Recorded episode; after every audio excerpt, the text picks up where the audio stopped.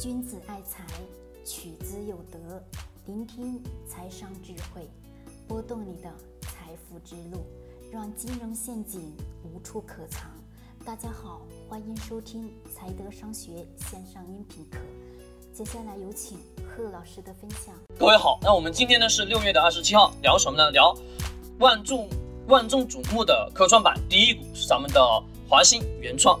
这家企业呢是做什么呢？咱们不去深究。那么我们先来去聊聊科创板到底是否是真正的是我们大部分的投资者的机遇？其实本质上不是，因为在前面的关于科创板的解读当中也跟大家去聊过了，对吧？当然，对于未来的这个很多的一些不确定因素，我们没办法去预测。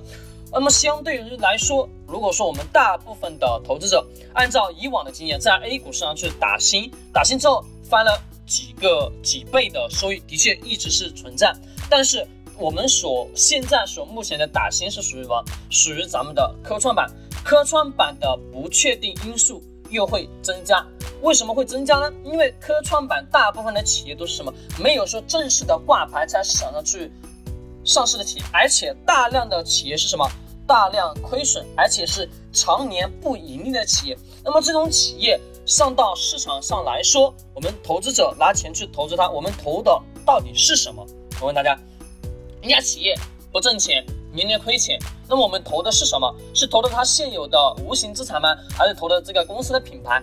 公司品牌，如果说一家公司的品牌，真正的有大品牌的公司，它早已经在 A 股市场去上市了，而不是说通过科创板的形式去上市，对不对？那么这种情况下，我们的风险系数是不是在增加？好，这里讲到这里的时候，我们大家会开始考虑，那么我能否去说用基金呢？对不对？基金的科创板基金去做这个投资呢？实际当中也蕴含了大量的风险。为什么？因为基金申购的情况下，的确打新基金的申购也是存在，但是呢，过程当中是锁定多少？三年。这三年期间不确定的因素非常非常多。不不确定的因素当中有蕴含这个企业三年内是否能存活下来，对不对？在前面的科创板解读当中，我有跟大家去聊过的是什么？就咱们呢，一般大部分的企业都是活不过三年，对不对？在科创板这个领域上来的企业，你能保证它三年之后还一直存在吗？不能。那么这种情况下，我能否什么？我能否先做一个什么事情？先去观望。观望这家企业能否说在科创板存活三年？如果说能存活三年，而且企业的内部运营结构及企业的运营业绩有缓慢的在增加，那说明这个企业在慢慢转好的阶段。那么这种情况下，我们去投资，你的风险性相对性来说要减少的非常多，对吧？而不是说像我们大部分的人啊，跟风的盲目的去进行这个科创板基金去申购，在前几次科创板的这个。关于基金的一些份额啊等等的，是不是每个平台都在大力的销售，而且大量的人在不断的购买？其实这个本质是已经产生什么？人性当中的欲望在不断的充实。我们总是认为的是每一次市场给出来的机遇，我们大部分的投资者都能挣到钱吗？是并不是。当中，其实对于我们投资者来说，当中更重要的是。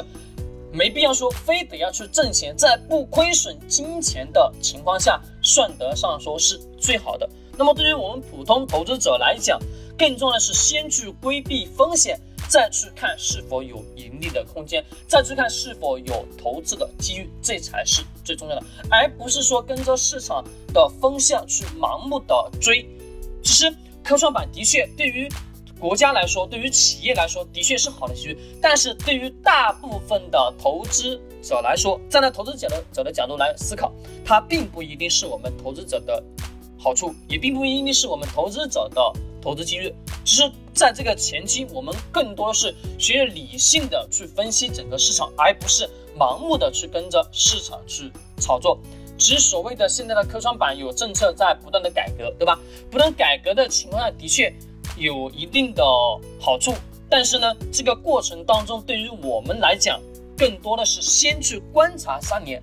其实我的想法是，三年之后你再来看科创板到底能否去值得投资。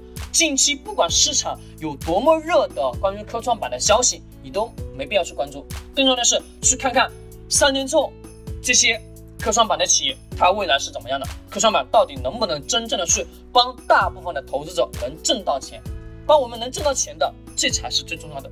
更重要的是，先去规避风险，再去博取收益，这才是最重要的。好，我们今天呢就聊到这里，君子爱财，取之有德。我们明天再见。